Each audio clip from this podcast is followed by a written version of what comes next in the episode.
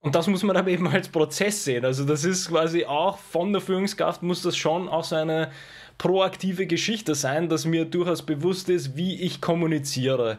Wie wirke ich? Wie gebe ich Anweisungen? Wie empfange ich Feedback sozusagen? Und auf dem kann ich ja dann mehr und mehr aufbauen. Nur ich glaube, das ist auch dieser, dieser Punkt, den wir ja oft erwähnen mit der Reflexion.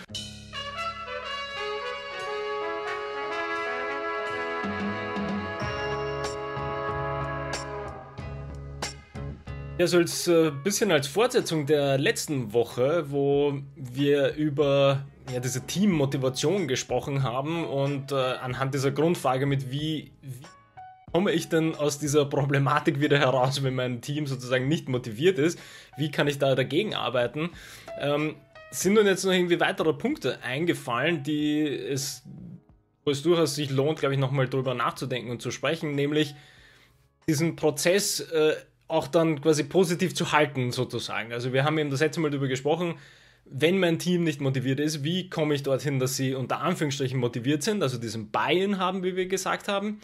Und äh, interessant ist eben, was mache ich, wenn ich das schon mal geschafft habe? Wie halte ich diesen Prozess möglichst, äh, wie soll ich sagen, gestreamlined, dass das auch so bleibt? Nicht, dass ich dann nochmal von vorne beginnen muss, dann alle zwei Jahre mit, ja, aber ich weiß nicht, was passiert ist. Äh, das ganze Team äh, ist gewechselt und irgendwie hat keiner mehr Spaß so richtig daran, dass ich dann das Ganze nochmal durchgehen muss. Sondern äh, wie ich das überhaupt irgendwie oben halten kann, diese, wenn man sehr grob sagen, diese Motivation oder diesen Buy-in. Ja, ich möchte dieses Streamlining aufgreifen von dir. Ich glaube, es ist wichtig zu verstehen, dass das ein Prozess ist. Du kannst nicht einfach äh, sagen, so, jetzt sind wir da, jetzt sind wir ein tolles Team, jetzt sind wir motiviert und das ist jetzt einfach so ein Status quo und ja, der steht genau. dann einfach die nächsten 17 Jahre. Das wird dir nicht gelingen, weil das ist einfach unrealistisch aus vielen Gründen. Auf der einen Seite wird sich dein Team verändern, es werden ab und zu Leute gehen, das wirst du nicht verhindern können, selbst so, so toll, wie du sozusagen dein Team führst oder dein Unternehmer gestaltest. Es werden immer wieder Leute hinzukommen, was ja was Gutes ist, mit Wachstum und mit Veränderung und mit neuen Aufgaben. Und das alleine erfordert jedes Mal, dass sich das Team neu findet. Dass wir wieder, jedes Mal, wenn du Veränderungen darin hast, wirst du dich neu finden müssen. Dafür musst du Raum geben, dafür muss Platz sein und wie gesagt, allein dieses Denken von, okay, das ist nicht ein Ding, das ist ein Prozess, an dem man arbeiten muss, den man steuern muss, den man vielleicht ein bisschen auch lenken kann. Genau alle diese Dinge. Diesen Prozessbegriff, den muss man ja tatsächlich ganz vorne hinstellen, weil irgendwie auch, äh, worüber wir das letzte Mal gesprochen haben, da ist ja irgendwie so das größte Learning oder das Takeaway gewesen, dass, naja, das wird nicht von einem Tag auf den anderen passieren, dass du auf einmal ähm, einfach dieses Gefühl bekommst, ja, irgendwie möchte niemand mehr so richtig teilhaben an der Sache oder es ist einfach dieser, dieser Drive, diese Energie ist nicht mehr da bei Projekten. Naja, das ist genauso wie du sagst beim, quasi beim Fixen dieser Probleme. Das ist nicht nur so gekommen, dass du am Freitag bist du nach Hause gegangen, Feierabend äh, machen und am Montag in der Früh kommst du her und auf einmal ist das ganze Team, ja, wie gesagt, unmotiviert. Also da, da stecken ja auch ganz, ganz viele Schritte dahinter, die ich eigentlich sehr, sehr spannend finde, wie du es jetzt quasi aufgezählt hast, weil da können wir ja, glaube ich, noch drei oder vier Dinge finden, die auch noch Faktoren sind, weil was du zum Beispiel gar nicht erwähnt hast, ist eben, wie sich das Business herum ändert, also die, die, die Industrie, wenn man so will, in der man unterwegs ist, die ändert sich auch. Man ändert sich selbst als Mensch auch durch, man wird älter, vielleicht die Familie, Freunde, Hobbys, wie auch immer, also da sind ja auch noch zusätzliche Faktoren drin, die auch in diesen Veränderungsprozess hineinarbeiten sozusagen. Und das kann man dann auch nochmal runterbrechen auf die einzelnen Mit Mitarbeitenden in den Teams, die ja sicher genauso verändern. Wie du schon gesagt hast, es kommen neue ähm, äh, Menschen ins Team, Menschen gehen weg aus dem Team, also da ist so viel Veränderung.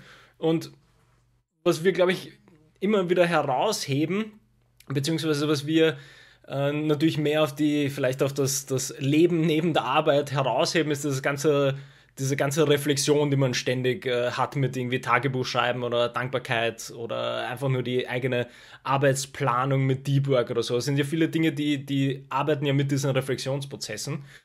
Ist das nochmal etwas, das wir vermutlich auf die Führungsarbeit speziell runterbrechen müssen? Was heißt in der Führungsarbeit Reflexion zu machen? Vielleicht könnten wir da eigentlich rein, weil das startet, glaube ich, relativ gut den Prozess, ähm, um das Verständnis quasi danach zu entwickeln, wie, wie halte ich mein Team an der Stange dann letztendlich. Ja, ich möchte auch den Begriff des Kontakts ein bisschen mit einführen. Also sozusagen, man sagt auch viel im Coaching und in, in der, glaube in der Therapie sagen sie das auch so, also diesen im Kontakt mit jemandem sein. Und das bedeutet üblicherweise, dass du dich einfach komplett auf wen konzentrieren kannst, dass du deine Aufmerksamkeit auf dein Gegenüber richtest, dass du sozusagen spürst, was da dazwischen passiert. Und all das ist natürlich nichts, was zwischen Tür und Angel passiert. Stichwort One-on-One-Gespräche wäre so ein, ein Punkt. Ja? Und wenn du in diesem Kontakt bist, dann bietet das sozusagen diesen Ra Raum, möchte ich eigentlich sagen, äh, für diese Reflexion, die du jetzt gerade angesprochen hast. Ja? Weil natürlich kann man sich nur öffnen und wenn man entsprechendes Vertrauen hat dem Gegenüber, dass das, was man da teilt, dass das entsprechend erstens aufgenommen wird, zweitens nicht gegen einen verwendet wird. Also da braucht es, man kann nicht einfach reinplatzen und sagen, so, lass uns mal über alles reflektieren, was so in den letzten Wochen passiert ist, weil ich habe gesehen, es läuft nicht so gut. Weil wenn es nicht so gut läuft, dann ist ja das genau der Punkt, man hat da irgendwo ein Issue und oft ist es im Vertrauen behaftet. Das heißt, oft sagt man, du musst ja schon vorher an dieser Beziehung arbeiten, um dann im Fall von Konflikten bereit zu sein, diese Beziehungs diese Beziehung auf eine also, äh, zu belasten und auf diese Belastungsprobe hin sozusagen zu testen, ist das gut genug, kann das diesen Konflikt aushalten und tragen. Und das ist, glaube ich, so die Grundvoraussetzung für die von dir angesprochene Reflexion.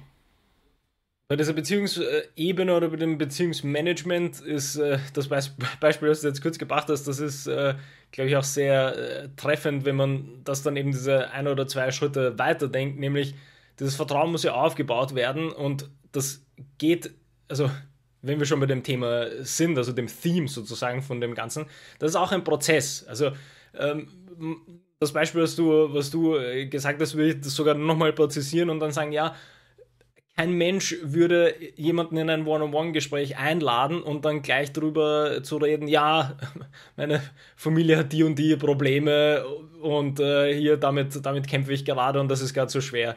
Also das, so, das funktioniert ja auch nicht, äh, auch auf einer menschlichen Ebene, weil diese, also das ist dann so ein bisschen, dieses Oversharing ist ja auch keine richtige führt ja auch nicht zu der guten Entwicklung, weil dann weiß ich ja wieder nicht, wo die Grenzen sind und dann heißt das ja, okay, muss ich jetzt als äh, Teammitglied, muss ich jetzt genauso viel scheren, was jetzt meine Führungskraft mit mir geschert hat, was wenn ich aber damit nicht äh, quasi gut umgehen kann, dass ich das sofort mache. Also das ist ja auch eben so ein Prozess, dass man sich durch One-on-One-Gespräche vielleicht eben äh, beim Watercooler, wie man so schön sagt, oder halt beim Café halt ganz gemütlich beginnt kennenzulernen. Und wir haben ja über, über informelle Teamtreffen schon gesprochen, was ja auch dazugehört. Und das muss man aber eben als Prozess sehen. Also das ist quasi auch von der Führungskraft muss das schon auch so eine proaktive Geschichte sein, dass mir durchaus bewusst ist, wie ich kommuniziere. Wie wirke ich? Wie gebe ich Anweisungen? Wie empfange ich Feedback sozusagen?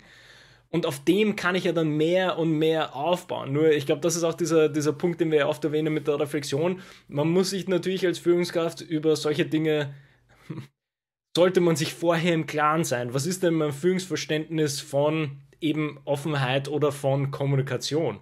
Weil ohne dem ja, drehe ich mich vielleicht im Kreis oder überfrachte halt die Mitglieder mit Schwierigkeiten, die sie eigentlich gar nicht äh, annehmen hätten müssen, sozusagen. Ja, auf die Gefahr hin, dass ich wieder mit so esoterischen Begriffen um mich schlage, aber das Stichwort Selbsterfahrung würde ich halt schon auch ganz als ganz wichtiges Ding hier einordnen und sagen, du, ich glaube, du brauchst als Führungskraft schon ein, ein, gutes Stück an Selbsterfahrung. Und bei manchen kommt das einfach über die Lebenserfahrung und mit der Zeit und hin und her. Und manche sind ja auch sehr offen und, und eben in ihrem Verhalten sehr reflektiv. Also die sehen instant, was ihre Aussagen, was ihre, ihr Tun, ihr Handeln, was das bewirkt beim Gegenüber, dann ist das vielleicht leichter, dieser Prozess. Und manche brauchen das wahrscheinlich eher mit der Brechstange, um einfach mal wirklich zu spüren in einem Gruppensetting, was ist denn eigentlich so, das, wie sie ankommen, wie sie auf andere reagieren und, und entsprechendes Feedback dazu. Da gibt es tolle Kurse, Seminare etc. zu diesem Thema. Kann ich wirklich jedem nur empfehlen. Also es ist einfach, am Anfang fühlt man sich sehr nicht am Platz zugehörig sozusagen, denkt sich, was mache ich da eigentlich? Aber üblicherweise stellt sich viel Erfahrung und Erkenntnis im Nachhinein dann ein, was unglaublich bereichernd ist für die tägliche Arbeit und den Umgang mit seinem Team, seinen Mitarbeitern und vielleicht auch den eigenen Vorgesetzten, um auch dort irgendwie eine entsprechende Beziehung herzustellen. Und ich glaube, das, was du gesagt hast, ist ganz wichtig, weil ich mein Oversharing würde ich halt ganz klassisch eigentlich sehen als ähm, da fehlt so ein bisschen sozusagen an der sozialen Intelligenz, wenn man das so sagen kann. Aber vielleicht äh, ist Intelligenz zu hart gegriffen, vielleicht auch nur Erfahrung, sozusagen, was sind vernünftige Themen. Ich glaube, wenn die Beziehung entsprechend aufgebaut ist, ist zum Beispiel so Richtung Beziehungsstatus und so habe ich schon oft erlebt, ist durchaus ein wichtiges Thema, weil wir wissen alle, wenn es zu viel Stress gibt in der Beziehung, leidet natürlich ein bisschen die Arbeit drunter und da kann man schon ein bisschen unter Anführungszeichen Verständnis aufbauen oder dass man einfach weiß, okay, wie, wie schaut es denn da gerade aus auf der Ecke? Gibt es da eine Trennung? Gibt es keine? Gibt es da Stress mit denen, sind die Kinder krank oder solche Sachen? Also, was noch nicht so richtig auf einer, auf einer tiefen Ebene ist, aber was, glaube ich, in einer vernünftigen Mitarbeiter-vorgesetzten Beziehung möglich sein sollte, darüber zu sprechen. Absolut, ja. Und da ist auch irgendwie die, wir auch schon ein paar Mal hatten oder vielleicht sogar beim, beim letzten Mal oder beim vorletzten Mal, ich glaube, wo wir über Führungskapital gesprochen haben, wo, wo das ein bisschen öfter gekommen ist, wo ja einfach diese, diese Vertrauensebene haben wir ja auch erwähnt und da spielt das ja natürlich massiv hinein, äh, dass man einfach das Vertrauen hat, von beiden Seiten über das zu sprechen, womit man sich selber wohlfühlt. Und das ist, glaube ich, der allerwichtigste Punkt, weil dann sind wir nämlich genau bei den Dingen, die, die, die du jetzt aufgezählt hast es geht nicht darum, dass ich alles bis ins Detail teilen können muss mit allen Menschen um mich herum im Team. Aber es muss quasi so ein, ein Grundverständnis da sein, dass wenn ich Probleme habe und nachdem wir jetzt doch im Arbeitskontext sind, ja, wenn ich Probleme habe, die sich auf meine Arbeit auswirken, dass es dann ein Vertrauen gibt zwischen mir und meiner Führungskraft zum Beispiel, dass ich dort hingehen kann und sagen kann, hey, es ist man muss das ja nicht benennen, aber man kann sagen, ja, es ist einfach schwierig. Ich äh, brauche vielleicht dort mehr Feedback oder mehr Unterstützung, weil die Deadline wird mir zu knapp, aus den und den Gründen. Und da ist aber wieder das Spannende eigentlich in diesem Prozess mal hinzukommen, weil das ist ja auch für eine Führungskraft ja nicht super einfach zu hören, ja, ja ich schaffe das nicht bis zu dem Zeitpunkt. Und da muss ja ein Vertrauen da sein, dass man sagt, ja, okay, ich, ich kenne die Person halbwegs gut, muss jetzt nicht ins Detail gegangen sein, aber ich weiß, dass das ein Problem ist, äh, was einfach so massiv ist, dass man in der Arbeit quasi davon was spürt. Und dann kann ich wieder als Führungskraft gehen, wie wir es ja das letzte Mal gesagt haben, man muss ja unterstützend wirken. Dann kann ich entsprechend darauf reagieren und sagen, okay, dann, dann versuche ich anders zu delegieren oder, äh, oder etwas anders einzuteilen, dass du dann damit zu, zurechtkommst sozusagen. Und das finde ich eigentlich interessant, weil das ist halt wirklich das, das, zu dem Punkt, dass so etwas möglich ist, sowohl im Team als auch von der Führungskraftseite, das ist der Prozess. Also das wird nicht äh, klappen für mich als Führungskraft, wenn ich das erste Mal mein Team bekomme, wird das nicht beim ersten Schurfix so klappen, dass so übrigens, wenn ihr irgendwas habt, kommt sofort zu mir und dann klären wir das. Das, das wird so nicht klappen, sondern das ist einfach dieses Beziehungsmanagement, was du gerne erwähnst. Das ist halt ein, eine Kernkompetenz, müsste man fast sagen. Ja, ich glaube auch, dass äh, gut, wie du, wie du das gerade gesagt hast, das ist gut, das anzubieten, um einfach zu zeigen, wie man so tickt und was man halt für wichtig empfindet, wo seine Prioritäten liegen. Aber natürlich muss das äh, auf Englisch geearned werden, also man muss sich das verdienen sozusagen, man muss das beweisen, dass man es wert ist, dieses Vertrauen entgegengesetzt zu bekommen und damit dann arbeiten zu können. Ich habe mir jetzt gedacht, wir sollten ein bisschen so die Kurve jetzt nochmal kriegen zu diesem Prozess. Wie könnte man diesen Prozess am Laufen halten? Wir haben jetzt schon gesagt, im Kontakt bleiben und damit sozusagen Möglichkeiten zu schaffen. Ich glaube, es ist auch wichtig, das, was wir oft erwähnen, diese One-on-One-Gespräche auf eine gewisse Regelmäßigkeit äh, zu terminieren damit wir dort einfach diese Beziehungsarbeit auch leisten können und dort hineinkommen. Und gleichzeitig stellt sich dann die Frage, was könnte man noch für äh, flankierende Maßnahmen außen setzen. Also zum Beispiel in vielen Firmen und ich verstehe es eigentlich gar nicht, warum das nicht in viel mehr Firmen gemacht wird, gibt sowas wie eine Mitarbeiterumfrage. Und wenn die gut gemacht ist, und da gibt es ein paar sehr schöne, die wirklich äh, toll aufgebaut sind und, und, und sinnvolle Dinge abfragen, dann ist das ein schöner Indikator, um einfach so einen, nennen wir es mal, Gesamtüberblick über die Situation zu bekommen. Wenn du dort einfach so Fragen stellst wie, meine Führungskraft trifft gute Entscheidungen und du hast die einfach, was weiß ich, die letzten drei Jahre und da sieht man schon, wie wichtig das ist, ja, sowas zu haben, um dann einfach mal später rückblickend sagen zu können, so war es und so ist es jetzt.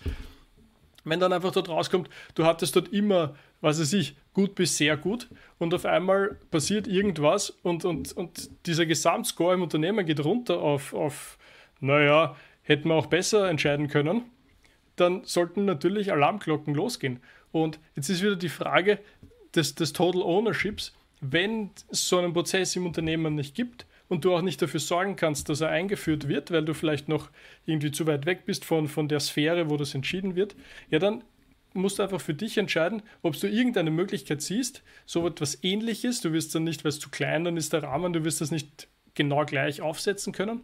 Aber du kannst dir sicher überlegen, irgendeine Art von Feedback-Schleifen da einzuführen, die auf eine gewisse Art und Weise ein bisschen anonymisiert sind, die aber trotzdem irgendwie so ein Stimmungsbild widerspiegeln können und die dir einfach ein Gefühl dafür geben, dass ihnen ein bisschen, ähm, wir haben jetzt vorher über diese qualitativen Kriterien gesprochen, mit Kontakt und, und, und Vertrauen und so, aber jetzt ein bisschen das zu quantifizieren, um einfach ein bisschen ein Vergleichsbild zu haben, wo steht man denn da und wo ist man. Hm. Ja, dieser Feedback-Prozess oder einfach Feedback nehmen zu können, ist würde ich sogar noch erweitern auf das eigentliche Arbeiten sogar. Also gar nicht äh, jetzt nur auf die auf die quasi von der einen Seite kommende Stimmung, sondern was quasi noch in diesem Prozess passen würde, neben dem Kontakt, das finde ich einfach dieses ganze Feedback, also dann nehmen wir vielleicht Kontakt und Feedback so als zweiten großen Baustein davon und da auch konkret weiter zu gehen und äh, weiter zu denken, was auch die Arbeitsprozesse angeht. Und da wird jetzt wieder rauskommen, wieso das Ganze ein Prozess ist, weil nämlich es ist unheimlich wichtig, dass man die Arbeitsprozesse des Teams und der einzelnen Menschen so gut wie möglich kennenlernt. Weil ich dann dementsprechend sehe oder wenn ich dann gezieltes Feedback auch zurückbekomme mit eben, ja, ich schaffe die Deadline nicht oder bei der Lösung haben wir ein Problem gehabt oder wir wissen nicht, wie wir weitermachen können, dann kann ich entsprechend handeln, um quasi weiter zu unterstützen. Aber das geht halt nur, wenn beide Seiten das eben richtig angehen und diesen Prozess halt wirklich vorantreiben. Weil das geht dann, das geht eben nur, wenn ich als Führungskraft tatsächlich versuche nachzuvollziehen, wie meine Teams oder mein Team arbeitet. Das geht aber nur, wenn ich als Team äh, quasi reflektiv genug bin und auch offen genug bin, auch Feedback tatsächlich zurückzumelden. Das ist ja wieder irgendwie schön, dieser, dieser Teambegriff, den, den wir ja schon vor Ewigkeiten mal hatten das, das ist, oder vor allem wenn wir das aus dem, dem Sport wieder nehmen, das ist ja so das Versinnbildlichen für alle arbeiten zusammen, um sich gegenseitig und einzeln und überhaupt quasi äh, zu, besser zu machen und voranzubringen. Und da kommt wieder das ins Spiel. Das heißt, da, da, das ist ein Prozess, den beide gehen müssen. Also sowohl das Team als auch die Führungskraft müssen dieses Feedback einfordern und geben können auch. Also es ist irgendwie, irgendwie so ein sehr dynamischer Prozess, aber das ist für mich, und das ist eigentlich das Spannende, jetzt äh, denke ich wieder an diesen ersten Punkt mit dem Kontakt, den du quasi eingeführt hast. Das ist eigentlich ein sehr schönes äh, Ding, was so Hand in Hand geht, weil wenn ich entsprechende diese, diesen Kontaktprozess schon habe, dann wird es später auch einfacher sein, Feedback einzuholen von meinem Team.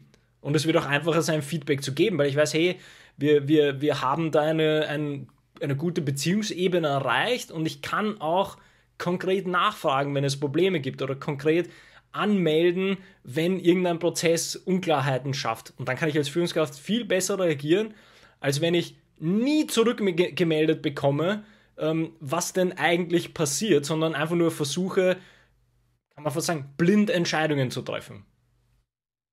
Ja, das, das ist äh, wunderbar getroffen. Ja, also das, das, das ist das, was es ausmacht, äh, warum das alles so wichtig ist, was wir jetzt die letzten, ich glaube, zehn Minuten oder so besprochen haben. Äh, einfach um gemeinsam erstens Spaß zu haben. Ich glaube, diesen Aspekt darf man auch nie vergessen irgendwie. Es ist äh, in, in manchen Teams ist es so bitter ernst und so politisch und so, weiß man nicht, ja, dass es, dass dieser Spaßfaktor total abhanden kommt und wirklich diese spaßbefreiten Teams sind, also ich meine, möglicherweise taugt es manchen, aber ich glaube, vielen, vielen ist das wirklich ähm, unverständlich. Ach, nachhaltig, nachhaltig würde ich argumentieren, ist es eben nie. Also äh, für einen kurzen, für einen kurzen Burst, ich meine, wieder können wir das, das aus dem Sport wieder unsere eigenen Beispiele nehmen. Also klar, für, für ein halbes Jahr schafft es auch ein Team, das keinen Spaß miteinander hat, unter Anführungsstrichen Erfolg zu haben. Aber, aber nachhaltig ist es nicht und, und das ist schon gar nicht quasi nachhaltig auf der individuellen Ebene von den Menschen, die eben keinen Spaß daran haben, da dabei zu sein. Ja? Also das ist irgendwie, ja, also bin ich da absolut bei dir. Ja. Ja, guter, guter Einwand, ja, richtig. Also das, das geht fast gar nicht. Und, und ja, ich finde das gerade richtig gut eigentlich äh, abgerundet, irgendwie, dass man, dass man einfach sagt, okay, wir haben diesen Prozess vor uns, wir bauen dieses Vertrauen auf, um in Kontakt zu kommen. Also Kontakt kann man, glaube ich, sehr aktiv sein, indem man sich einfach Zeit nimmt und, und, und auch das möchte dass man den anderen kennenlernt und dass man versteht, wo der andere herkommt und was ihn gerade ähm, belastet oder beschäftigt oder, oder antreibt, auch diese in diese Richtung. Wir sollten das nicht nur in die negative Richtung sehen. Es geht auch viel darum, was treibt dich an, warum bist du da, warum willst du das machen. Und daraus, glaube ich, ergeben sich dann einfach sehr interessante Möglichkeiten. Und ich glaube, damit, wenn du das alles tust, würde ich mich aus dem Fenster lehnen und behaupten, dann bleibst du sowieso auf diesem interessierten, motivierten Niveau von einem Team und die Gefahr, dass das sozusagen dann auf einmal so, ups, und auf einmal finden das alle ganz blöd, äh, dass du da nie hinkommst.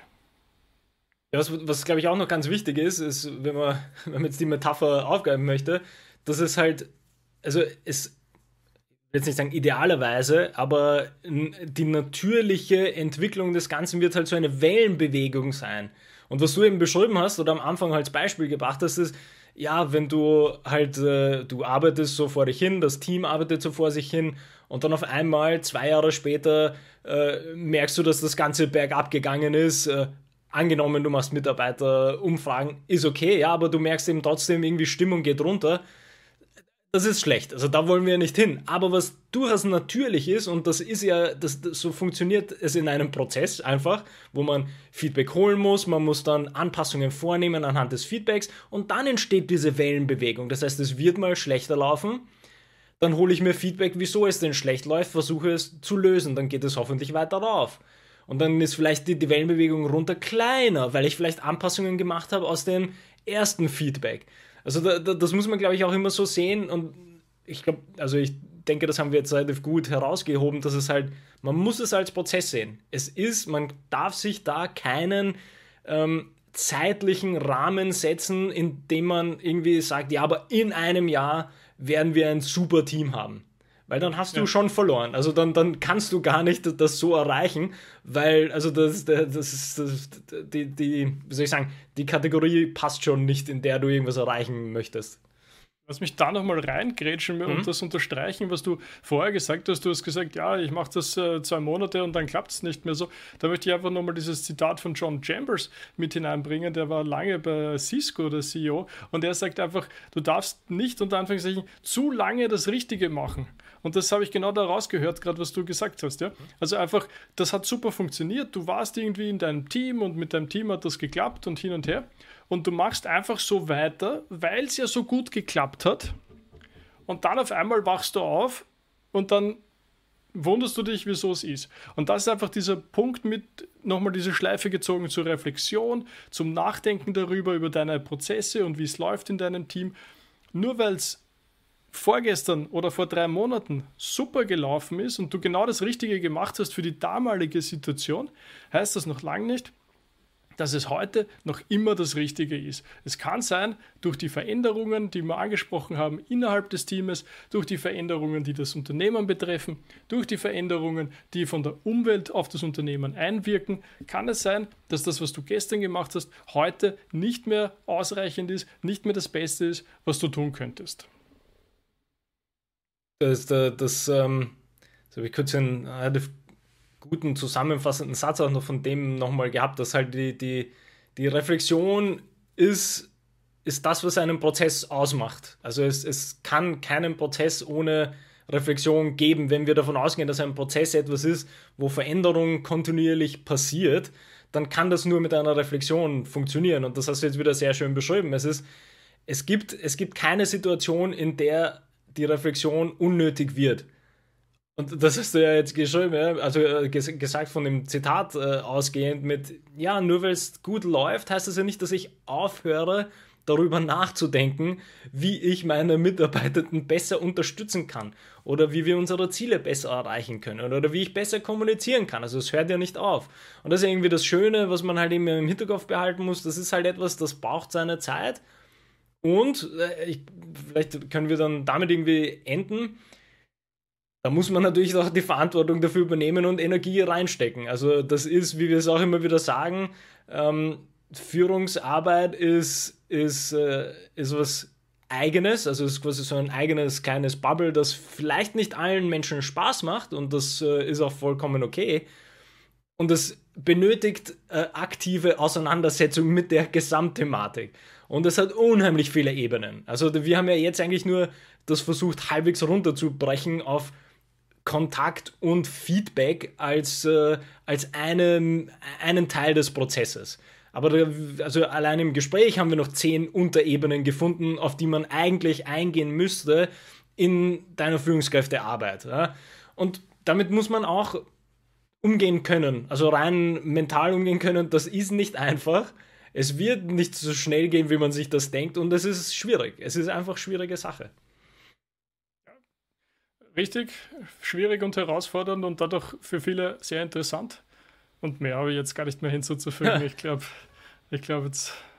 Ja, aber ich glaube, damit äh, schließen wir das dann auch äh, ab, weil ich glaube, die, die Runde hat ganz gut geklappt, auch von der letzten Woche aus gesehen. Also von äh, Teammotivation bis hin zu dem Prozess, den man als Führungskraft gehen kann.